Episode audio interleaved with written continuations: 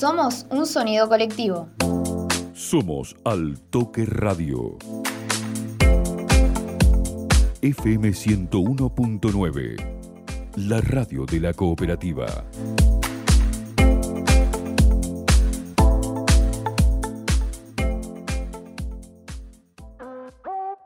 ¿Cómo suena una gambeta?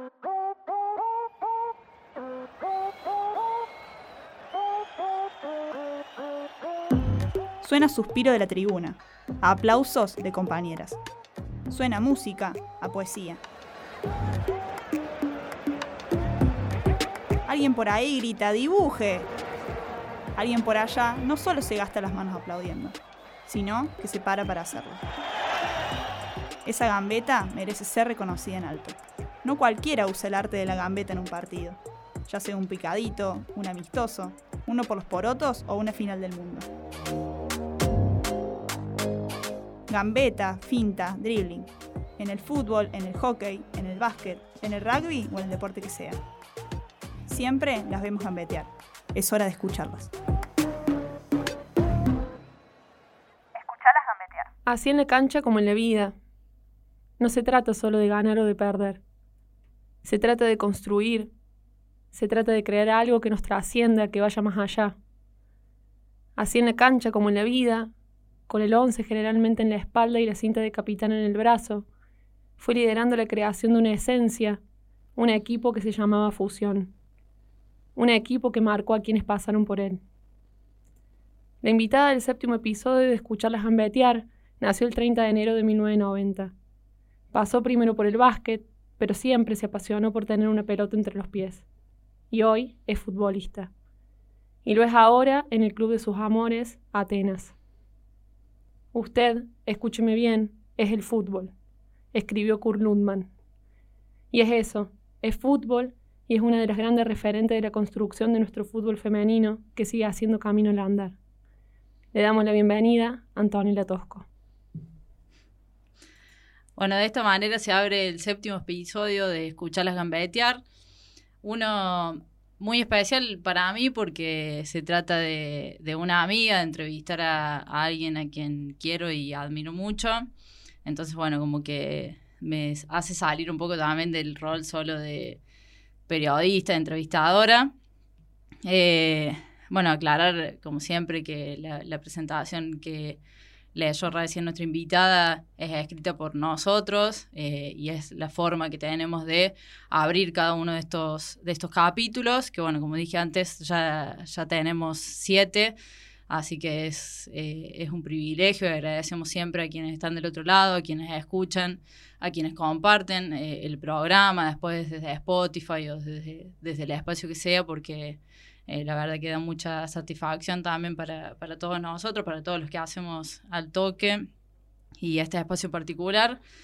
Y bueno, decía, es muy especial porque se trata de entrevistar a una amiga y también muy especial porque eh, nos conocimos en una entrevista eh, y me parecía como que estaba bueno recordar un poco eso antes de arrancar. Fue allá por el 2018. Eh, y hacíamos la selección audiovisual en el toque de deporte que se llamaba 10 al toque, que consistía básicamente en 10 preguntas media random eh, a deportistas y pedimos en su momento, no recuerdo bien a quién, estuve pensando, me parece que no sé si fue a Diana Aguirre o a, me parece que era Diane, eh, le pedimos que nos recomiende a alguien del fútbol femenino para entrevistar porque hasta ese momento no habíamos hecho nadie de fútbol femenino. Y ahí Diane nos dice que era una buena opción. Antonella Tosco nos dijo algo así como que es abogada, le gusta leer, qué sé yo, juega en Fusion. Y bueno, allá fuimos. Eh, ese día estaba también Vicky Samarvide acompañando.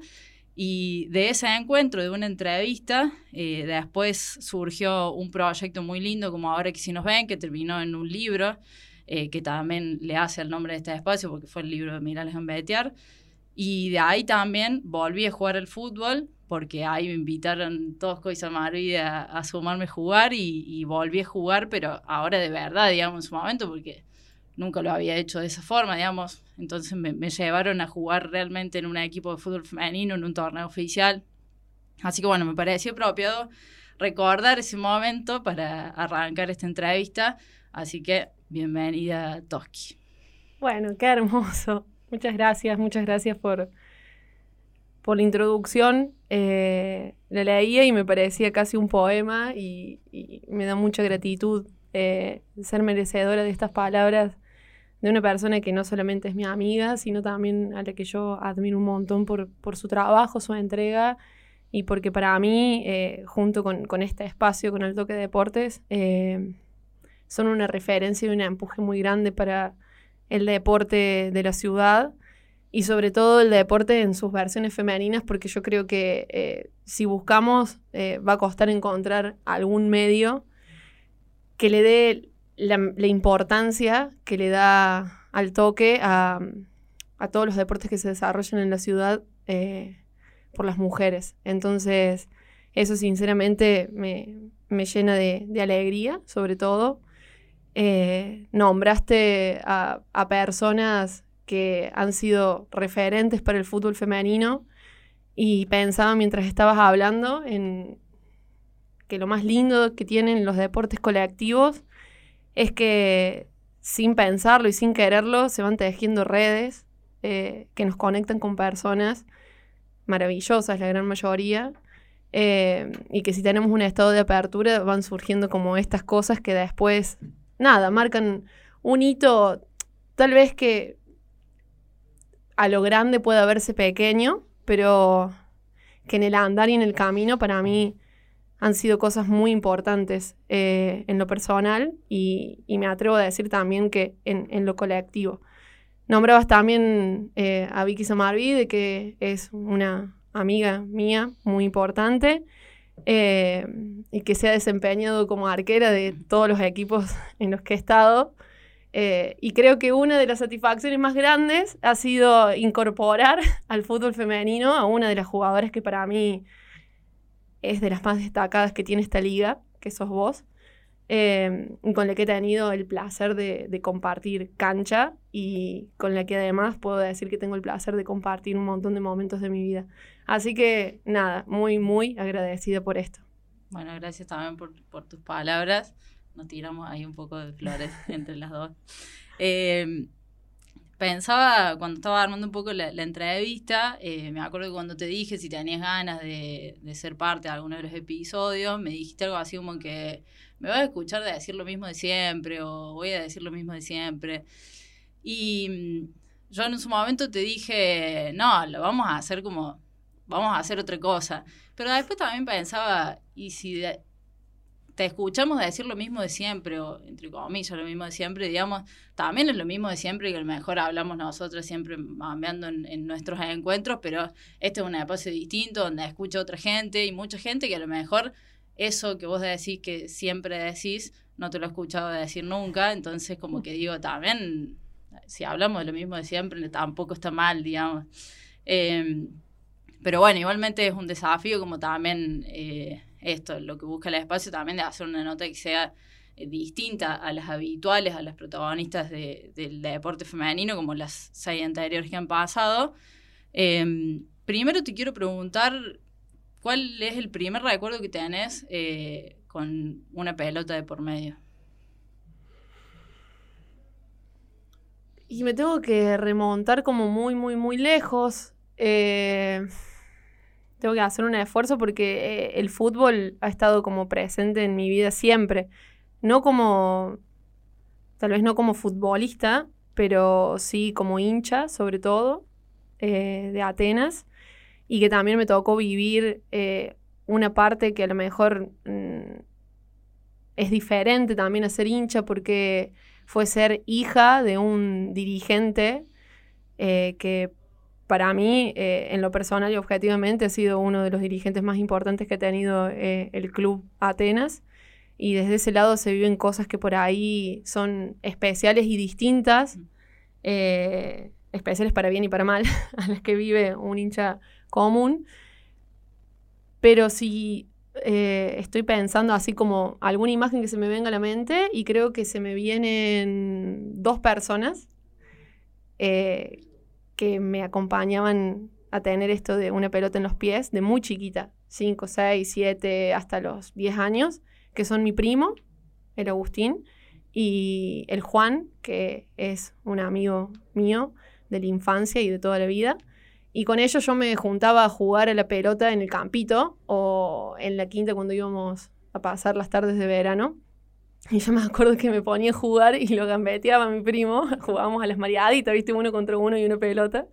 Y me ponía a gambetearlo y, y siempre era la, la, típica observación como, oh, mira una mujer cómo te va a gambetear así. Me acuerdo que mi primo se recalentaba y me tiraba patadas para bajarme, literalmente. Pobre Agus.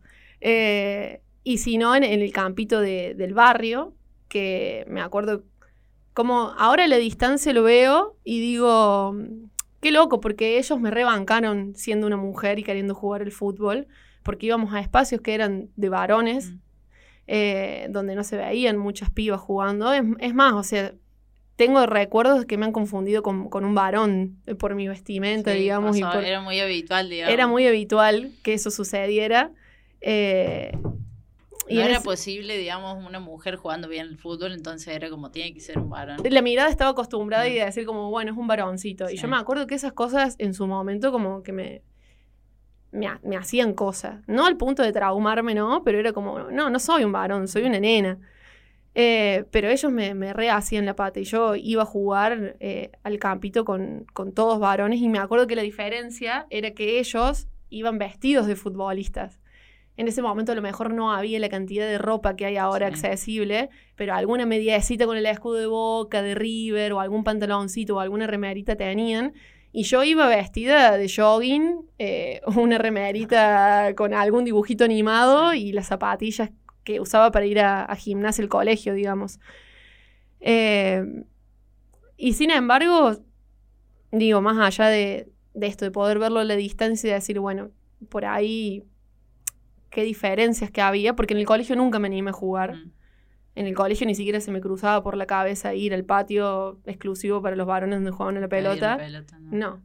Pero sí en el barrio con el Juan y el Agus. Eh, pasaba tardes enteras en la placita o en el campito o, inclusive en la calle de la casa mía o del Juan jugando al 25, al picadito, a las mareaditas.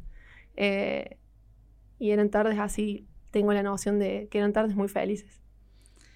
En la entrevista esta que nombraba recién, digamos, que fue la entrevista en la que nos conocimos, que fue en el 2018, me anoté una parte en la que decís, ahí lo busco, eh, eh, la entrevista la hicimos para la gente que no la haya visto en la cancha de fusión.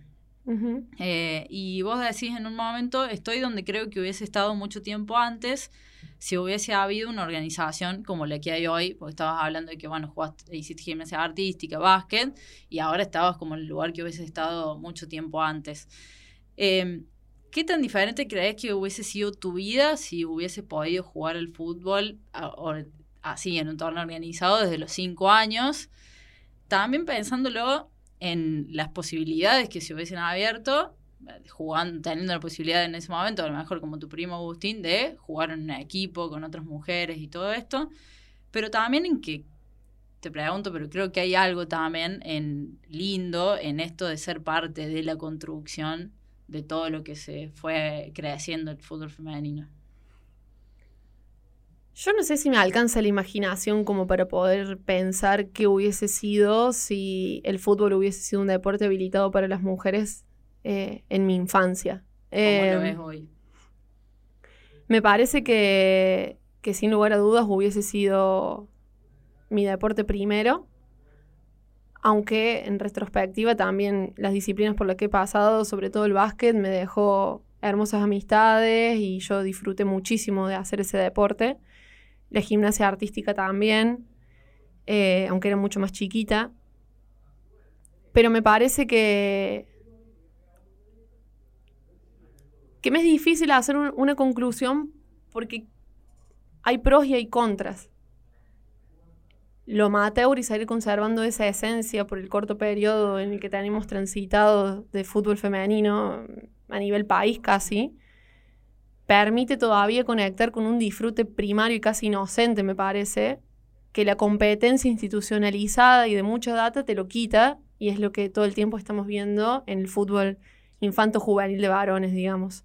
Esa presión de que no es solamente el juego, sino que tiene que ser un, medio también de vida y, y los pibes desde muy chiquitos yéndose a otros clubes a probarse, desarraigados a temprana edad de su familia, de su colegio, de, su, barrio. Bueno, de hecho, mi primo Agustín se fue a probar a Chacarita y estuvo viviendo muchos años en Buenos Aires, creo que teniendo 14, 15 años, digamos, y fue una posibilidad, pero también fue un desafío y también causó eh, sus, sus dificultades y sus dolores. Em, entonces me parece que, que eso, capaz hubiese tenido la posibilidad de probar otras cosas.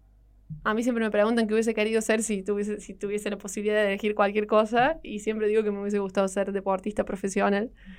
Em, pero también me parece que, que mi relación o mi vínculo con el deporte, con el fútbol, sería otra. Eh, y hay partes de, este, de, esta época y de tener esta edad y de haberme iniciado determinada edad que me permite encontrarme con disfrutes y otra madurez que tal vez no hubiese podido tener antes. Y me acuerdo que en uno de los textos que, que escribimos para cuando estábamos haciendo Ahora que sí nos ven, decía algo así como, está bien, o sea, estamos perdiendo por goleada, porque nos llevan un montón de tiempo eh, en, privilegios o en condiciones, siempre hablando del fútbol clásico, digamos, masculino. Pero la ventaja que tenemos es que nosotros todavía tenemos un banco de suplente eterno y un montón de tiempo para adelante para pensar y hacer lo que, lo que queremos hacer del fútbol femenino. ¿no? No, solo como una cuestión utópica, porque suene bonito, sino porque realmente yo pienso que eh, hay una ventaja en que las cosas estén por construirse. Y, lo que hay alrededor del fútbol femenino, a nivel local, a nivel nacional, eh, me parece que hay propuestas muy interesantes que, que solamente se pueden dar porque están aconteciendo en este momento histórico. Y que no hubiese sido así si ya hubiese estado todo dado, digamos. Y te gusta esto de ser parte, digamos, de ese momento histórico porque a ver, vos empezaste a jugar también en los comienzos de, la liga regional acá, viendo todo ese crecimiento muy de adentro, la realidad que parece que pasó mucho tiempo, pero en realidad es pocos años, pero si vos ves la realidad del 2014, el primer año del torneo de la liga acá, a la de hoy, y a nivel nacional, eh, internacional incluso, bueno, esto de eh, la reciente Copa América, siguiendo los partidos de la selección, como que desde ese lado también te gusta esa, eso de estar siendo parte de un momento que, es bisagra para el fútbol femenino. Me gusta y más que gustarme me convoca de alguna forma. Eh, capaz que eh, tengo una forma muy pasional de vivir las cosas eh, de mi vida y me conecto desde ahí para bien y para mal. para mal también. Y yo siento que el, fútbol femenino me, me, convoca de una manera muy eh, visceral y, de alguna forma, sin darme cuenta, también este último tiempo me he ido rodeando de un ambiente en, donde se habla mucho de fútbol, eh, se piensa el fútbol, tengo el privilegio de, de tener amistades con las que me puedo sentar a pensar el fútbol. Eh, amistades que comparten la cancha. No sé, por ejemplo, María Donda, para mí ella es una amiga y una referente del fútbol que viste otra casaca, que siempre vistió otra casaca y que sin embargo yo puedo pasar tardes enteras eh, hablando y, pensando el fútbol femenino, aunque después esas conversaciones capaz, nada, quedan en la nada, ¿no? Eh, pero, pero me permiten como abrir la mente y, rosquear en esto. Eh, tengo, bueno, estas vos, eh, la Vicky Somarvide, la Marianela, en su momento la Euge Boldetti también, eh, conversaciones que he tenido con, la, con, Diane, Mariana Ferretti, o sea, y, y, paro de nombrar porque tengo miedo de olvidarme de gente, digo, pero esa posibilidad de, pensar además el fútbol y, de rodearme de gente tan apasionada y tan inteligente también, me permite decir como, bueno, estamos en esta, hagámonos cargo, como ese es el sentimiento que tengo. Eh, y sobre todo porque siento que el espacio realmente tiene un potencial, una potencia tremenda. Y, y modificar la realidad, a mí siempre me gustó mucho la política y lo que me convoca de la política es este estilo de estar en el mundo sintiendo de que, de que, bueno, estamos acá y vamos a hacer algo por modificar las condiciones. Y tal vez los caminos políticos clásicos, la militancia política, eh, son caminos un poco, no voy a decir eh, inútiles, porque no lo creo así para nada, pero sí un poco trillados, ¿no? Y que a veces eh, eso hace que pierdan el, potencial o la frescura para modificar a gran escala algunas cosas. Y de repente aparece el fútbol, que para mí no solamente tiene una potencia deportiva, sino que tiene una potencia cultural y política tremenda. Y yo digo, bueno, es como, estamos en esta, tenemos esta posibilidad y, los efectos concretos son tan directos y tan visibles, porque como decís vos, o sea, tan pocos años de una liga y cuántas cosas han pasado a nivel local. Y por todo lo que convoca, además, el fútbol en sí. Todo lo que convoca en este país, sobre todo, ¿no? Eh, o, a nivel de la selección argentina, ¿no? Hace un par de años estaban haciendo el topo con las orejas porque no tenían que vestirse con las camisetas de los varones y hoy son tapa de Nike, de Adidas o, o están jugando a niveles maravillosos y hay gente que se junta a, ver fútbol. Eh, en esto de, gente con la que comparto, no sé, también pienso este último tiempo eh, las Albertas, que también son pibas con las que compartimos y que, digo, ellas ven el fútbol desde otro, desde otro lado, capaz no el fútbol en nivel de competencia. Sí, sino como más la potencia de la sociabilización, de, del juntarse, de el abrir. espacio de encuentro que hay también en el fútbol. Exactamente. Y el disfrute desde otro lado, porque también ese tipo de fútbol te da otro disfrute que a lo mejor es lo que decías antes de la competencia, te lo, algunas cosas te las hace perder. sí, perder. Sí. Eh, y que también puedan haber escritos como desde la mirada de un hincha, como lo que, escribió la pía hace, ahora, no sé si fue ayer. Y yo digo, leo todas esas cosas y me maravillo y digo, wow, o sea, el fútbol, eso, tiene un potencial para hacer de este mundo lo que yo creo un, un lugar un poquito mejor o más inclusivo o más, o más eh, ni siquiera voy a decir justo, porque son como valores muy allá arriba, un lugar más pasable, ¿no? Más disfrutable, eh, más llevadero, más liviano y siento que no me puedo hacer la boluda ante eso. Entonces, eh, me gusta porque es mi forma de vivir las cosas, pero más que gustarme, yo siento que, me convoca. Obviamente, esa posición mm, me ha llevado a tener muchos, muchos encuentros y son con los que me quedo y también me lleva a tener muchos de esos encuentros que también me parece que son parte, de las lógicas y de las dinámicas de, cosas que son tan populares y y tan diversas. Y donde hay tanta gente. Y donde hay tanta gente. Te llevo un poco a, la etapa de fusión, que es tu primera etapa como jugadora de fútbol, como futbolista realmente, digamos, si bien siempre habías pateado una pelota y todo, pero eh, como jugadora de un equipo, en un torneo, comenzás en, en fusión. Y te quiero preguntar por, por todo lo que rodea a la historia de fusión, ¿Qué significa ese equipo en tu vida? Pero también, ¿qué crees que significa fusión para esta, esta construcción del fútbol femenino regional en estos pocos años que, lleva? Yo llego a fusión por una invitación eh, que le hace a mi papá. Em, que le hacen a mi papá en, jugando el torneo este de, de fútbol de la Liga de Profesionales. Em, la Emi le dice que, la Emi Floriani le dice que se está armando un equipo de fútbol y que ella sabe que, a mí me gusta, que, me invite, qué sé yo, y mi viejo le parece re buena idea, me comenta y yo me acuerdo que le escribí creo que el Facebook a la Emi.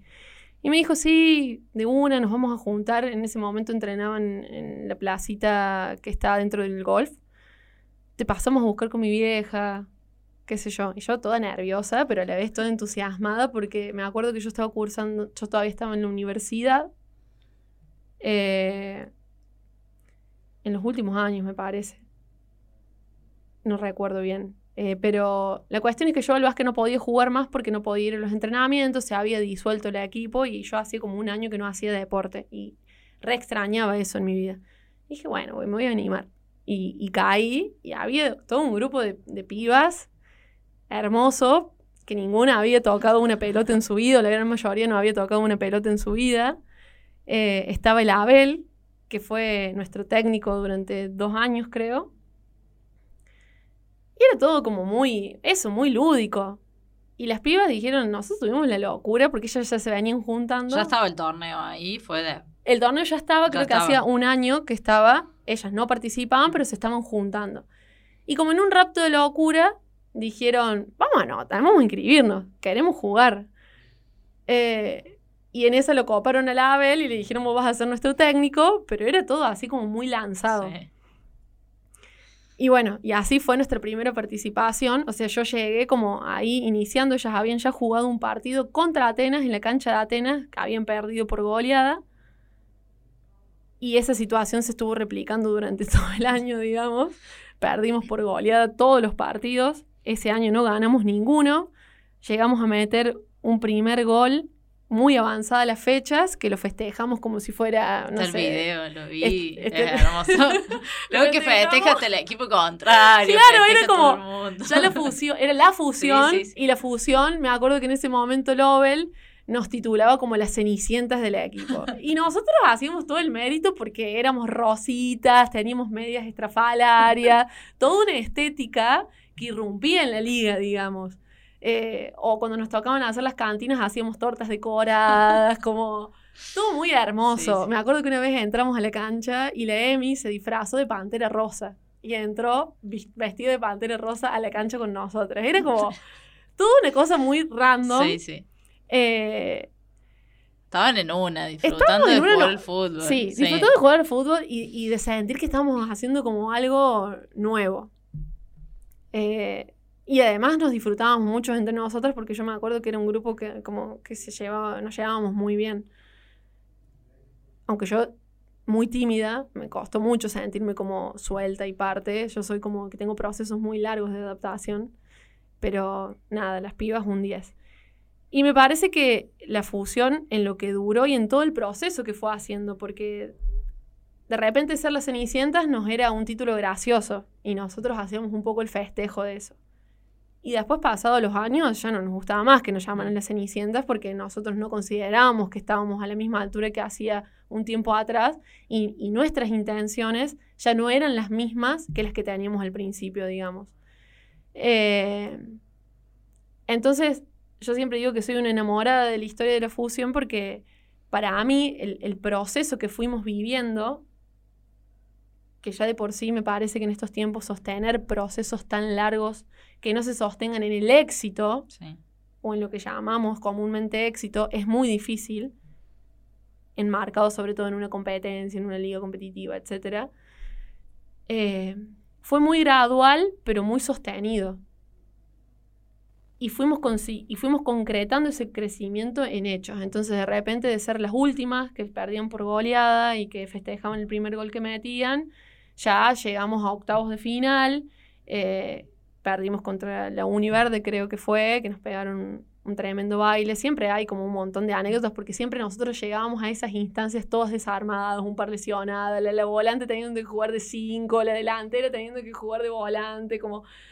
eh, pero, pero nuestra vocación por, por, por superarnos eh, estaba así como firme. Y vinieron, empezaron a venir pibas que ya tenían otro, otro, otra relación con el fútbol y que nos fueron dando como otro nivel, digamos. Eh, no sé, de repente llegó la Agus González, la, la Marianela Ponce, eh, la Vicky Samarvide también se sumó, entonces fue como fuimos subiendo en calidad individual el estándar.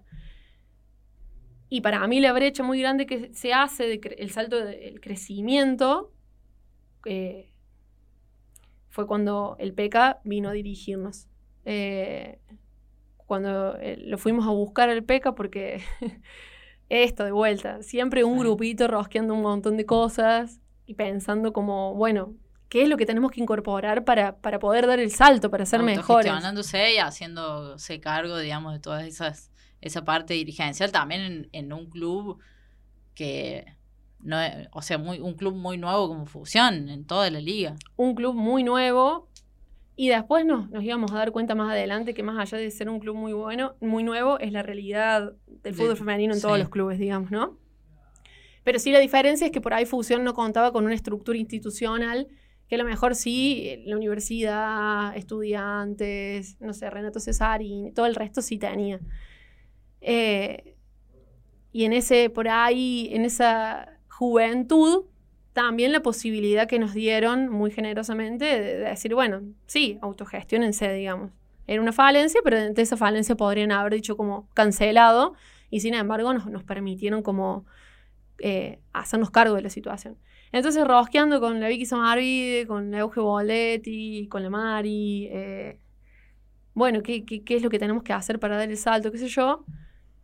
Veíamos por ahí que nos faltaban incorporar cuestiones técnicas y tácticas. Y el Abel había sido muy importante para nosotros. O sea, yo creo que sin el Abel no hubiésemos podido sobrevivir esos primeros años porque fue una persona que nos permitió transi- eh, transitar y sobrellevar de una forma positiva la derrota. Sí. Derrota tras derrota tras derrota. Y la personalidad del Abel, que era un, es un tipo muy carismático, muy pacífico, muy paciente, fue como que nos permitió todo el tiempo transmitirnos como, bueno, lo importante está haciendo otra cosa, vamos de a poco. Y en ese Sí, porque momento... creo que esa esencia es, es muy importante porque por más de que haya sido un equipo nuevo y que estaban como muy en una, es muy difícil también sostener todo un año o más de un año un proyecto cuando se pierde y se pierde por goleada fin de semana tras fin de semana. Es muy difícil sostenerlo y no solo que se sostuvo, sino que se fue creciendo cada vez más. Sí, sostener que fuéramos de vuelta a entrenar a la semana y como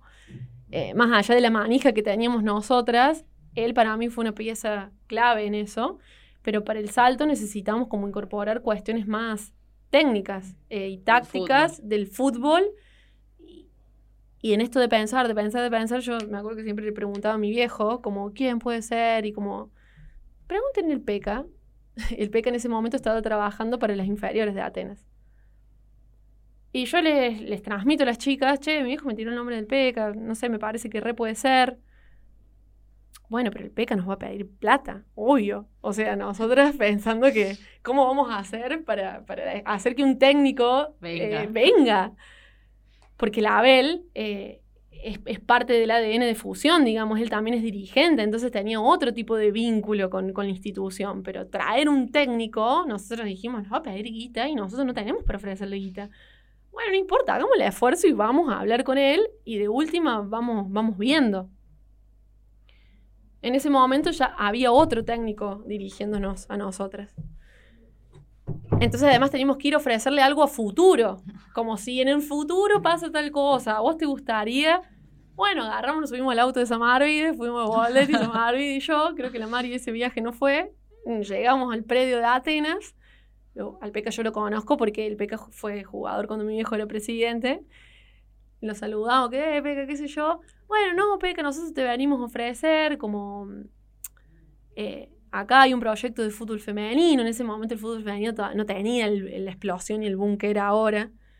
Y no sabemos si a vos te, te- te gustaría formar parte, eventualmente, porque ahora hay otro técnico, pero en un futuro, si... si sí, no, no, no, me encantaría. Y el Peca como maravillado por la, por, por- por la oportunidad. Ustedes digan, cuando, cuando lo necesiten, cuando se den las condiciones, ustedes me llaman y, y yo estoy encantado. Me acuerdo que tuvimos una conversación, todo esto él en medio del entrenamiento de las, infer- de las inferiores, y cuando se va nos quedamos mirando así las tres y dijimos, no dijo nada de plata, ¿no?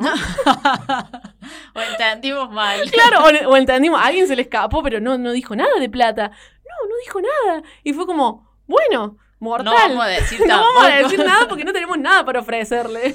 En ese momento decíamos, bueno, buscamos una sponsor y que ese sponsor le pague él. Bueno, todo. Eh, efectivamente, al, al- tiempo, eh, la salida del otro técnico se da, nosotros lo convocamos al PECA y yo creo que ahí el PECA viene ya con toda otra filosofía, otra mirada, más curtido él del, del fútbol masculino, habiendo sido jugador, pero habiendo transitado como DT en inferiores. Eh, y en ese momento también fue, decíamos, bueno, si tenemos un técnico necesitamos una parte de la preparación física, bueno, a quién podemos conseguir, que también se haga cargo, siempre el tema del, dinero en- entre medio. En ese momento, eh, Meli Galíndez, la hermana de la Leti, la, la convocamos, yo me acuerdo que le escribí, todo así de cara dura, conseguí el número de teléfono y, hola Meli, soy Anto de Fusión, che, te quería preguntar si no te interesaría ser la preparadora física del equipo. Y, y, la, buena suerte ha sido que en todo este tiempo todas esas invitaciones han sido que sí. La Meli Galíndez se hizo cargo de nuestra preparación física y me acuerdo que eso fue más adelante, fue antes estuvieron también un par de chicos de fusión y otra gente. Pero cuando ya arrancamos la parte más competitiva fue como ese tándem y ahí fue cuando dijimos, bueno, nos focalizamos en que queremos ser un equipo que, que salga a jugar el fútbol y que, y que gane. Y ya tenés un entrenador de fútbol y una preparadora física profesional, digamos. Y una preparadora física profesional, que hasta entonces esto estaban, había un- habían pasado un- eh, chicos que eran del club que se acercaban y daban una mano, porque siempre en fusión todo funcionó así como muy, muy comunitario, digamos. Eh, pero el, el profesionalismo, tener una persona que se dedica, y además la Meli súper estricta, creo que nunca más pudimos estar en, en forma, bueno, con la Yami también, eh, pero la Meli era así como muy estricta. Y con el PECA llegamos a entrenar al costado del río, porque en ese momento Fusión todavía no teníamos un lugar físico, entrenábamos a la noche o a la siesta en, en la misma placita del golf. Y algunos entrenamientos a la noche eh, para que pudiéramos ir la mayoría. Y me acuerdo de entrenamientos invierno, lloviznando, grados bajo cero, al lado del río y nosotras entrenando, porque el PECA era de esa conducta, digamos. No se suspende por nada. No se suspende por nada porque hay que mejorar, mejorar, mejorar. Y eso a nosotros nos hizo hacer como un giro en 180 grados. Y yo creo que ahí fue que, que bueno, que fusión pasó a ser, bueno, fusión. Que todo esto se, se termina de consagrar un poco cuando llegamos, creo que fue, no sé si cuartos de final con la Universidad Verde de vuelta. No sé si era cuartos o octavos, bueno, era una llave esa Cuarto, me eliminatoria. parece que juegan estudiantes. Claro, y Cuartos. fue un ida y vuelta. Que eh, a la vuelta, nos habíamos perdido por 1-0 y a la vuelta, o habíamos empatado 1-1, eso es malísimo con, con- con los números, pero a la vuelta lo jugamos en su cancha, nos fueron ganando todo el partido y faltando 15 minutos le metemos dos goles e igualamos la serie y vamos a penales. Contra la Univerde, Multicampeón. multicampeón, el mejor equipo de la liga. el mejor equipo de la liga, con una identidad, con jugadorazas, con un, con, con un esquema de juego tremendo. Y, y la fusión, la Cenicienta, llevándolas a penales. Perdimos por penales, pero me parece que ese momento yo me acuerdo de estar en la cancha. eh, me acuerdo que hace el gol, hace el gol la Carly. y después el gol la Mari. Y yo me acuerdo que nos tiramos todas y estaba la Mari así como abajo de todo un montón de gente, de chicas festejando el gol. Y yo le decía, quédate acá, no te levantes, no te levantes, no te levantes. Porque yo decía, no puede ser que faltaban, no sé, cinco minutos para que terminara el partido. Y gente afuera de la cancha de otros equipos, me acuerdo de. Juli Berardo, de gente festejando que Fusión estaba empatando la, eh, la serie, digamos. Como que tenía una mística muy hermosa Fusión. Y, el- y a la liga me parece que eso, esa mística, eh, le compartió de un aire nuevo, digamos. Vino a traer como otra lógica, otra, otra, otra forma, eh, otra dinámica y, y era un espacio que se distinguía del resto de los espacios, por lo menos es lo que, lo que yo pienso y lo que yo sentí. Y convocaba también otro tipo de personas que a lo mejor también tenían miedo de formar parte de o acercarse a jugar al fútbol y se acercaban a Fusión. Eh, Y que hizo una construcción de, de nada a un montón. De nada un montón, al punto tal de que llegamos a, un- a una instancia en la que sentimos que inclusive el espacio eh, nos quedaba como un poco chico para todo lo que nosotros aspirábamos a hacer. Y ahí es cuando se da el salto del, equipo a Atenas. de justamente este de el salto de fusión a Atenas. eh, en lo personal, para vos, ¿qué significó, digamos, esto de, eh, bueno, vestir la camiseta, ponerte una camiseta de Atenas, como te la habías puesto toda tu vida, pero para ir a la cancha o en tu casa o para jugar en, el patio, pero ahora ponerte una camiseta de Atenas siendo jugadora del club? eh, cuando, bueno, había sido hincha toda tu vida y marcada también por esto que decías al principio, desde un lugar también muy particular, porque, eh, bueno, tu familia también respirando a Atenas, no solamente como hincha, sino como parte de, del club, de la dirigencia y de, y de todo lo que rodea eso. Eh, fue impensado, totalmente impensado. A mí nunca se me hubiese ocurrido eh, esta, pos- esta posibilidad de decir, bueno, todo el equipo que yo amo, vistiendo la camiseta que a mí me representa, era un montón en lo personal. Pero en ese momento no lo hicimos, o sea, no fue la decisión por una cuestión marcada por esto, por una cuestión personal, fue como un extra, un plus, que, que yo lo vivo así, digamos, pero la decisión fue grupal y en ese momento, eh, como de decir, bueno, ambicionamos todo esto, estamos cansadas de tener que entrenar en placitas, porque realmente nosotros entrenábamos en placitas a la noche. Sí. Eh, a veces nos prestaban una cancha a la universidad y teníamos que ir a entrenar a las 9 de la noche, salíamos a las 12 de la noche. Yo pienso hoy esas cosas y digo, no sé Una cómo las hacía. No sé cómo las... Bueno, vos fuiste parte de eso en, Sí, el al entrenamiento principio. en la plaza de Villa Dalca. En la placita de Villa Dálcar con ni los un arco, ni pozos, un- nada, Nada. Nada. Y en, la, y en la universidad saliendo a las 12 de la noche, en pleno invierno, que vos después tenías que llegar, bañarte, comer, todo. Y el otro día todo el mundo... Trabajar. Claro, o labura o estudia, O digamos, estudiar, nadie o- vive el fútbol. Eh, y siempre tomamos decisiones muy grupales eh, en fusión. Entonces me acuerdo que, bueno, fue juntarse, reunirnos y decir, bueno, está esta, esta posibilidad, está esta otra posibilidad. Em, cada uno estuvo encargada como de tantear eh, qué ofertas o, o qué, o qué lugares posibles había para que nosotras fuéramos, porque además nuestras condiciones eran particulares, o sea, era todo un equipo Sí. yéndose a un club. Em, y entre medio de eso, eh, se había barajado la posibilidad de Banda Norte, y no me acuerdo que si había otro club más. Y bueno, obviamente yo había tanteado la posibilidad de Atenas, que Atenas en su momento había tenido como varias experiencias intermitentes con el fútbol femenino. Em, y en ese momento estaba en la B, jugando en la B, porque era el momento en que estaba la división A y B. Y Banda Norte, al no tener fútbol femenino, si nosotros íbamos ahí, también íbamos a tener que jugar en la B. O sea que eran dos posibilidades que nos hacían resignar categoría, pero que a lo mejor nos permitían hacer como toda esta migración de un equipo a un club. Y por condiciones, porque además teníamos la posibilidad de que el PECA nos volviera a dirigir y era algo que todas coincidíamos que podía ser provechoso, volver a repetir esa experiencia, ahora ya en un club, con, con lo que significa además tener una institución que te respalde, tener un espacio físico, tener, eh, bueno, materiales, etc. Y era como, bueno, sí, es, lo que queremos. Tuvimos reuniones, terminamos decidiendo que lo más conveniente era irse a Atenas. Yo en ese momento me había reunido con el presidente de Atenas eh, y el PECA también.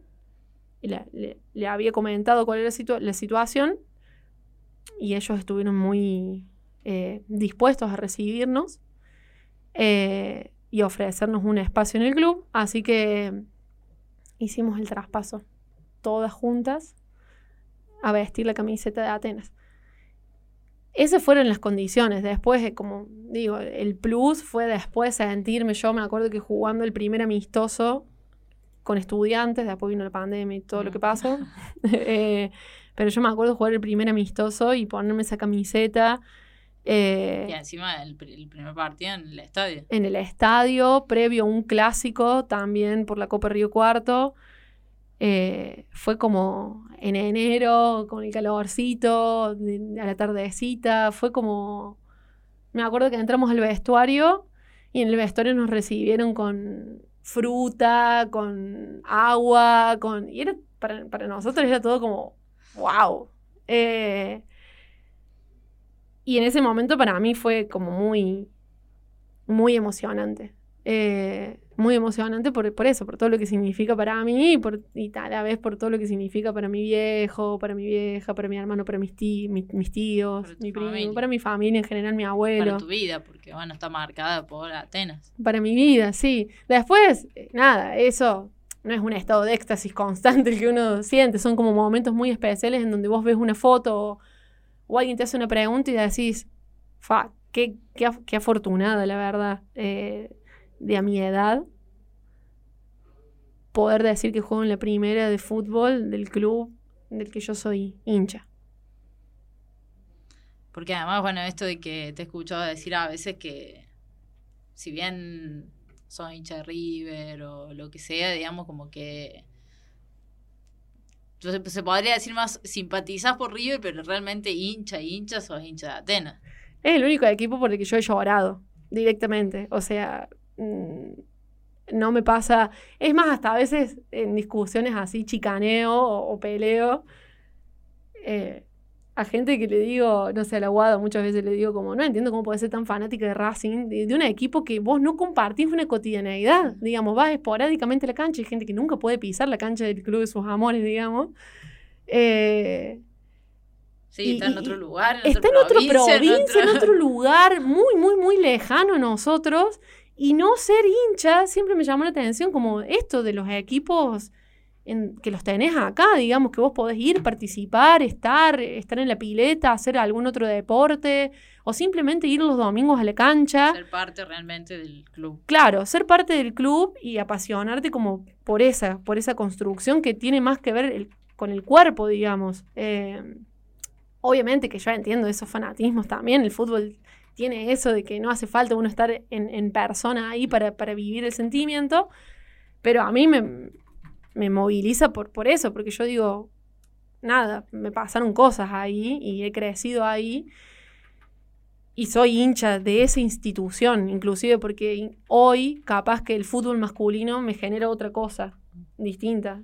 Me, me pasa que me entretiene hoy mucho más ir a ver una final de fútbol femenino o ir a ver partidos de fútbol femenino que a lo mejor ir a ver partidos de fútbol masculino.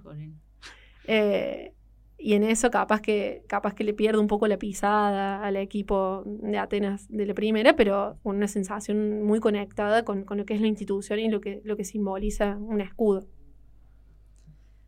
Un poco mm, yendo al fútbol femenino de, en general, digamos, de, de la región, eh, vos como, bueno, con todo tu, el recorrido que venís haciendo, siendo una persona no solamente que juega hace muchos años, sino que esto piensa mucho el fútbol femenino y es parte de muchos proyectos que hablan de fútbol o escriben de fútbol o todo. Una pesada. Una pesada, vamos a decirlo. Eh, ¿En qué momento del fútbol femenino cree, regional, nosotras acá, crees que, que estamos? Eh, un momento de transición, un momento de quiebre. de- ¿En qué momento crees que, que estamos hoy a, a agosto del 2022? Yo creo que el fútbol femenino hoy está en un momento en el que necesita que se tomen cartas en el asunto para poder pasar a otra instancia de crecimiento, porque si no, me parece que corremos mucho riesgo de retroceder.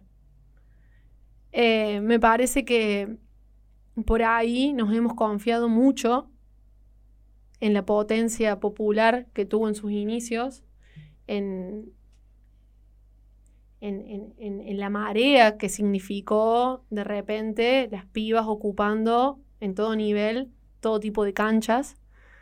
eh,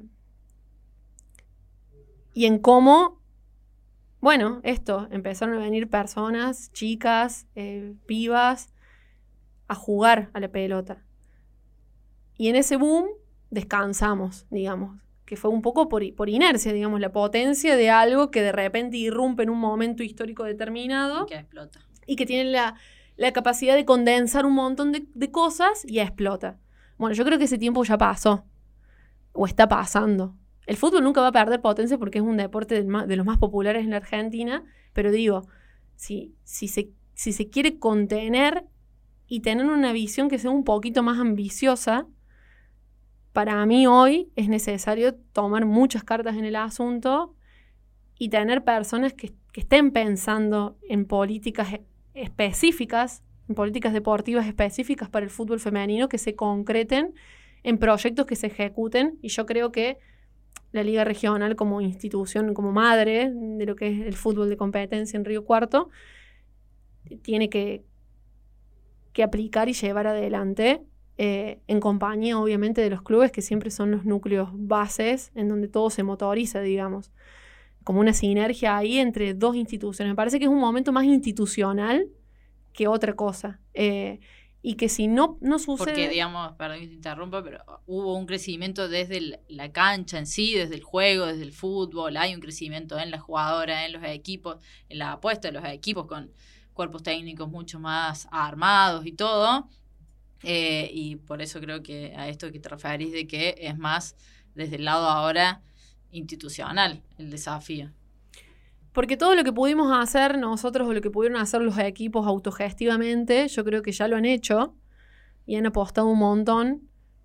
Y que además se viene un recambio generacional porque tenemos un montón de pibas mucho más chicas que ya las tenemos jugando con nosotras, digamos, y que a nosotros nos van a quedar un par más de años, pero ya para estar jugando una primera de fútbol, bueno, sacando, no sé, excepciones, eh, la gran mayoría el, el- ritmo se empieza a hacer notar, digamos. Y que entonces eh, me parece que, que si no hay un incentivo de transmitir políticas estructurales que empiecen a ampliar los horizontes del fútbol femenino, no solamente horizontalmente, y cuando digo horizontalmente pienso en infantos juveniles, en, en tener una reserva, eh, en cuestiones que contengan la cantidad, porque si vos tenés equipos de primera nada más, siendo sinceras, y es una realidad que le debe pasar a la mayoría de los clubes, muy pocos pueden mantener el número inicial de jugadoras con el que arrancamos el año a mitad de año. Porque por una cuestión lógica, los equipos empiezan a consolidarse y hay un montón, y a la cancha somos citadas 16 y entran a jugar 11 y hay un montón que quedan afuera. Y a esas, a esas pibas, si vos no las incentivas con algún tipo de competencia, y son muy pocas las que tienen las ganas y la disciplina y, y- y la personalidad para estar sosteniendo entrenamientos sin después poder refrendarlos en un momento de disfrute de un partido. Entonces, horizontalmente tiene que crecer para contener y yo creo que verticalmente también tiene que crecer para darle jerarquía y para poder contener en calidad el tipo de, de jugadoras que yo creo que ha dado la Liga de Río Cuarto y potenciar además las habilidades de, de todas. Y lo pienso con competencias que nos permitan juntarnos o, enfrentarnos con clubes de otros lugares, pienso en Córdoba Capital, porque nosotras no tenemos un provincial. Porque hay otras ligas, además de Córdoba Capital, está la liga en San Francisco ahora, en Villa María. Claro, ¿por qué no tenemos un provincial que nos, jun- que nos haga competir y nos junte con equipos de, de otras ligas de Córdoba? Que eso te da en crecimiento un montón. Un montón porque el roce es diferente, porque el incentivo es distinto y porque también eso te permite tener una primera que también tengan más jugadores y los puedas contener porque son otras instancias que te convocan eh, a- la competición. Y todo eso me parece que viene de la mano con personas que, que piensen en proyectos que además no sean muy de la contingencia. Por ahí estamos también muy acostumbrados a, a pensar en urgencia. Los argentinos capaz que estamos muy acostumbrados a pensar en la contingencia, en cómo apagar el fuego de lo Ahora. inmediato o cómo aprovechar el, el viento a favor que tenemos ahora y, y a lo mejor nos cuesta plasmar proyectos a largo plazo que se sostengan por el proyecto en sí mismo. Y entonces decir, bueno, vamos a pensar el fútbol femenino de hoy acá a 5, 6, 7, 10 años. ¿Qué es lo que queremos de acá a 10 años? Y me parece que solamente así eh, podemos aprovechar todo el potencial que tiene la Liga de Río Cuarto, que es muchísima, que es un montón, y que si no lo hacemos, me parece que se va a sostener porque el fútbol se sostiene, pero que nos vamos a ir empobreciendo un poco y que bueno, de hecho, eh, lo, que, lo que hablamos siempre, digamos, o sea, la cantidad de, partici- de par- Bajó. bajó. O sea, llegamos a un tope y después eh, eso me armó. Y está bien, si queremos buscar excusas podemos poner un montón, pandemia, lo que quieras, pero yo creo que sobre todo baja porque mm, no tenemos dirigentes o personas pensando, Pensando. específicamente en políticas deportivas para el fútbol femenino. Eh, antes de, de la última pregunta, esto de que sin dudas, esto, digamos, la parte dirigencial te, te atrae, porque además, bueno, es lo que hablábamos antes de que la lógica del fútbol femenino es muy de la autogestión, entonces todos los equipos tienen como un par de jugadoras, sobre todo, que están, eh, digamos, siempre o estuvieron siempre relacionadas a esta parte también media dirigencial. Eh, y escuchándote nada más se nota, digamos, eh, que eso te, te gusta y que te involucras y que te vas a ir involucrando, digamos, por lo que te mueve el fútbol femenino. Pero, eh, ¿te gustaría en el futuro también ser entrenadora de fútbol o parte del cuerpo técnico de, de fútbol? Eh, no en el rol de dirigente, sino desde ahí, eh, ayudante o, o entrenadora eh, principal, digamos, directora técnica. Antes siempre lo decía, le- lo cargaba el peque y le decía, yo quiero ser técnica, cuando me retire de fútbol quiero ser técnica.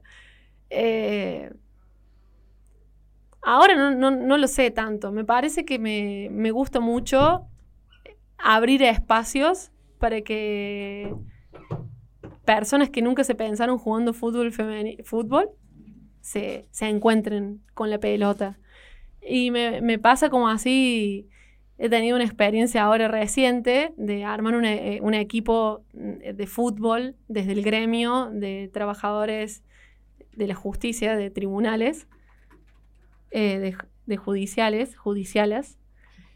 Y digo, me encuentro así con, con chicas que, nada, tienen mi edad o son más grandes. Todas vienen del tenis, siempre el tenis es como el deporte que yo juego al tenis, yo juego al tenis. Y de repente encontrándose con el universo del deporte grupal y de sentirse que están jugando la pelota. Y es como, están jugando la pelota, como algo que nunca jamás pensaron.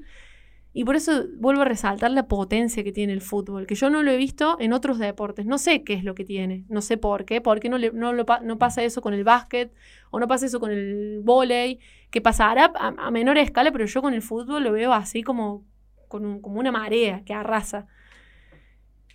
Y, me parece que, sobre todo, eh, eso, de vuelta pensando en la potencia no solo deportiva, sino política, social, cultural que tiene el fútbol, nos permite a las mujeres también generar otro tipo de vínculos que hasta entonces estaban reservados solamente a los varones, digamos. Los varones se conectan todos entre todos y bueno, entonces sabes que conocen al médico, al arquitecto, al abogado, el esto, el otro, ¿y por qué? Porque se juntan a jugar al fútbol y después comparten el asado. Bueno, ahora esto de la, todas las canchas de fútbol 5, 7, 8 eh, del- de, la ciudad con encuentros de pibas también jugando la pelota y después juntándose a, a los terceros tiempos, Sí. claro.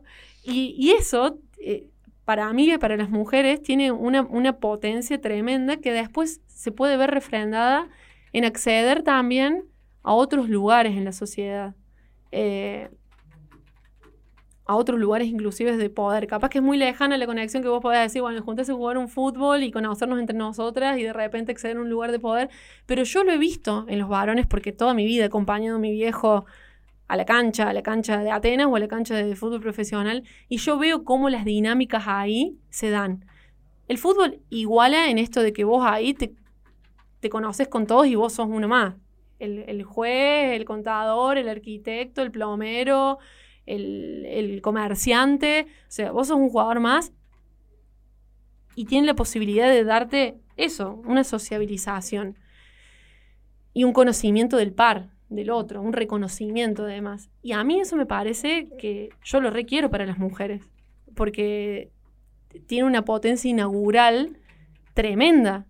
Y lo he visto en, esta, en estas tres semanas que entrenamos con, con las chicas de judiciales, que viajamos a un torneo, y además de la alegría, porque te conecta con algo muy primario y lúdico también el fútbol, jugar a la pelota, digo como esto, de conocernos, de decir, che, ah, vos dónde trabajas, yo trabajo acá, ah, mira, ¿y qué más? Y, y de repente, che, necesitan un sponsor para la camiseta, yo conozco a tal persona que es dueña de tal. Esas pequeñas cosas que terminan haciendo la diferencia, eh, me parece que, que hoy por hoy eso me atrae muchísimo, más que ser técnica, aunque me gusta entender el fútbol desde otro lado, digamos, soy bastante burra para esas cosas, no tengo mucho conocimiento de eso, pero, pero inaugurar espacios de fútbol femenino eh, me parecen así como pequeñas cosas que cambian la realidad. Bueno, Toski, eh, podríamos seguir hablando mucho más, como siempre. Em, pero la pregunta de cierre de, todas las entrevistas, eh, haciendo juego con, el nombre del programa, del espacio, ¿cuál crees que es en, tu vida eh, la mejor gambeta? Para mí, eh, la mejor gambeta siempre es, siempre son los vínculos.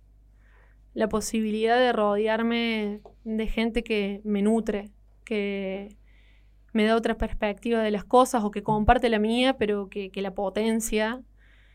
De personas que tienen ganas de hacer cosas eh, y que las motoriza para mí siempre un amor y una ternura. Eh, y todo este tiempo que, estuve hablando de fútbol, eh, se me vienen en la cabeza personas, personas, y no sé, la Majo Boloki, que es la técnica ahora de, judiciales, y la escucho hablar con una pasión y digo, qué tremendo, la Lucy, em, la Leti, la Leti Galíndez, eh, pibas que a lo mejor hace poquito que están, pero que también tienen una ambición como la Yula, bueno, eh, Donda, que además es mi amiga y con la que yo me permito rosquear un montón de cosas.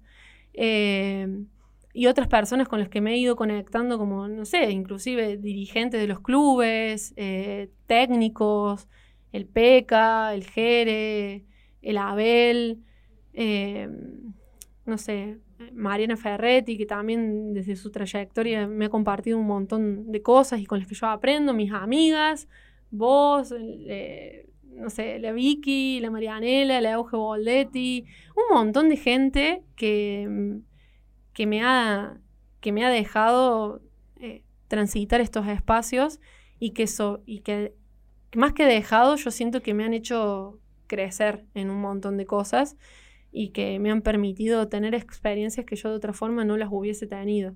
Eh, todo mi equipo de fútbol, todas las personas que han pasado por ahí, Laile, la o sea, un montón, un montón de amistades y de vínculos que, que me parece que son mi mejor gambeta. Hermosa gambeta. Bueno, Toski, eh, nada, hermosa charla. Eh, escucharte siempre es, un placer y es un aprendizaje y creo que también eh, lo es para la gente que, que, esté después del otro lado escuchando. esto que te decía al principio, si hablamos de las cosas que hablamos siempre, está mortal, y si surgieron cosas también eh, nuevas o que a lo mejor no tuviste la posibilidad otras veces de, hablarlas así para mucha gente como puede estar escuchando del otro lado, aspirando a que el programa se escuche mucho, eh, también es, es hermoso.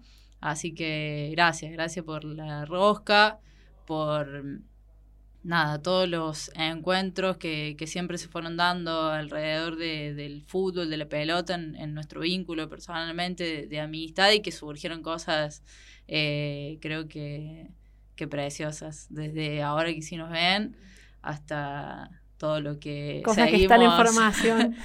todo lo que seguimos cambiando, así que espero que hayas disfrutado este, este rato acá y gracias por venir lo disfruté un montón. Gracias por tus palabras tan generosas, por el espacio que siempre me brinda el toque. Eh, y gracias por tu trabajo y tu seriedad y tu sensibilidad sobre todo. Gracias, Toski. Bueno, del otro lado, esperamos que hayan disfrutado de, de esta charla, de este séptimo episodio de Escucharlas Gambetear. Recordar eh, que pueden escuchar todos los anteriores capítulos en los canales de Spotify de Altoque Deportes y de Altoque Radio. Hemos pasado ya por jugadores de fútbol, por árbitro de fútbol, por hockey y por karate.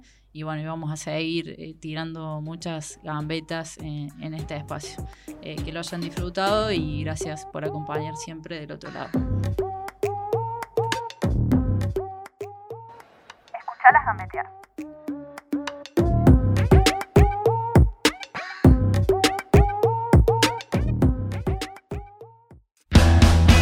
Al Toque Radio FM 101.9, una señal diferente.